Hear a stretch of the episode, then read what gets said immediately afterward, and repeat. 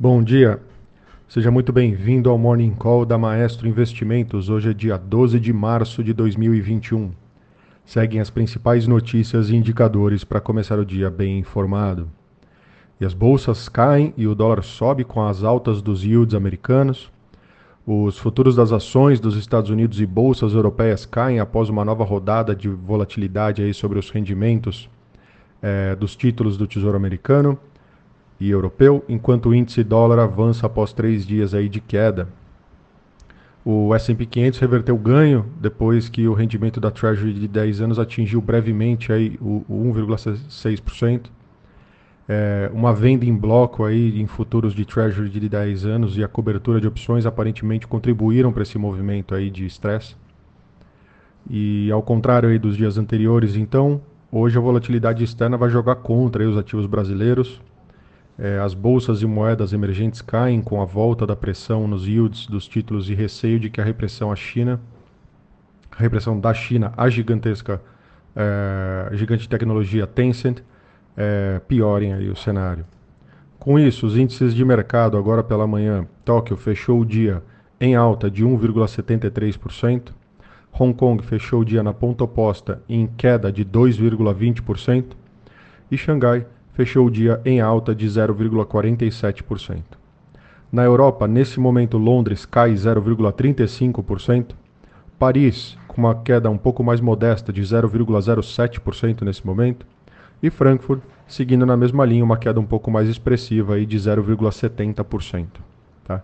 Nas Américas, os futuros de Dow Jones é, caem 0,07%, os futuros de S&P 500 nesse momento caem 0,57%, e os futuros de Nasdaq, agora pela manhã, também estão em queda de 1,72%.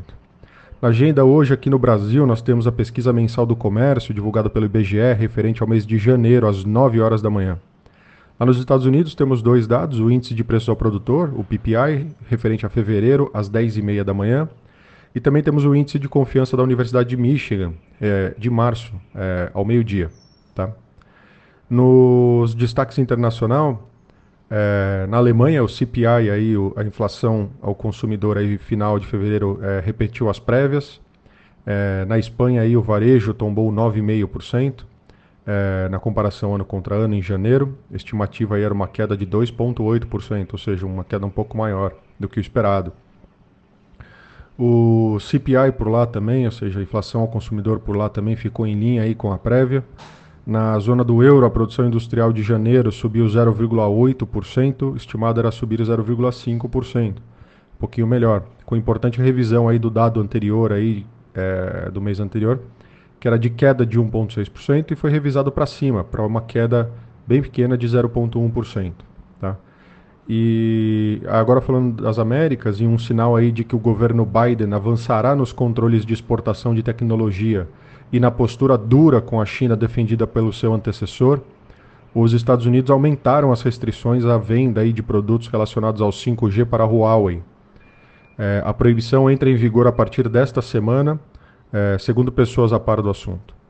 A a, as regras cria, criam uma proibição mais explícita aí à exportação de componentes, como semicondutores, antenas e baterias para dispositivos Huawei 5G tornando a proibição mais uniforme entre os licenciados.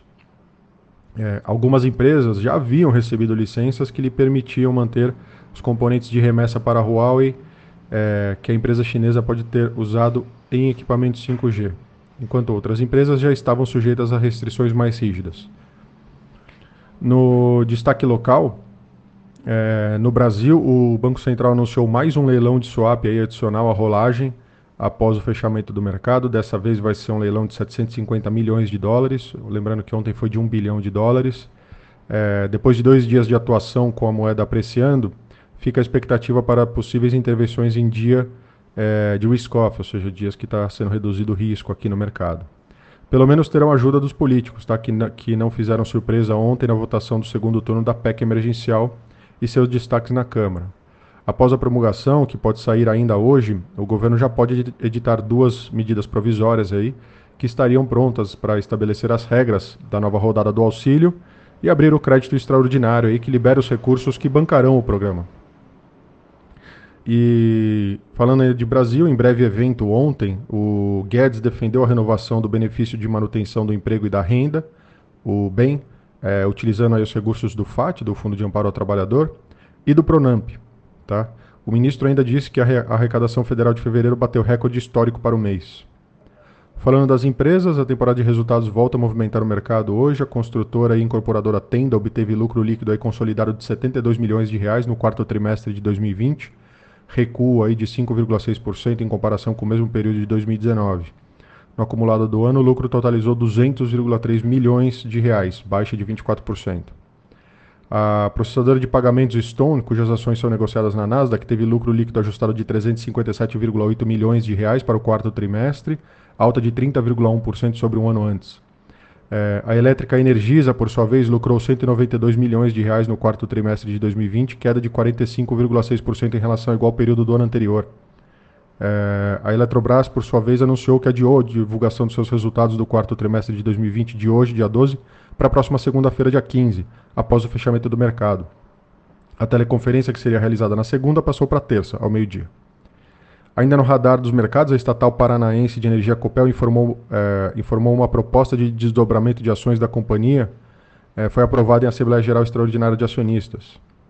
É, além disso, entre as companhias com planos de abrir o capital, a Atena, controlada, pela Pátria Investimentos, pediu nesta quinta-feira registro para realizar uma oferta inicial de ações, um IPO, uma vez que a pandemia da Covid-19 amplia o foco do público sobre operadoras de planos de saúde de hospitais.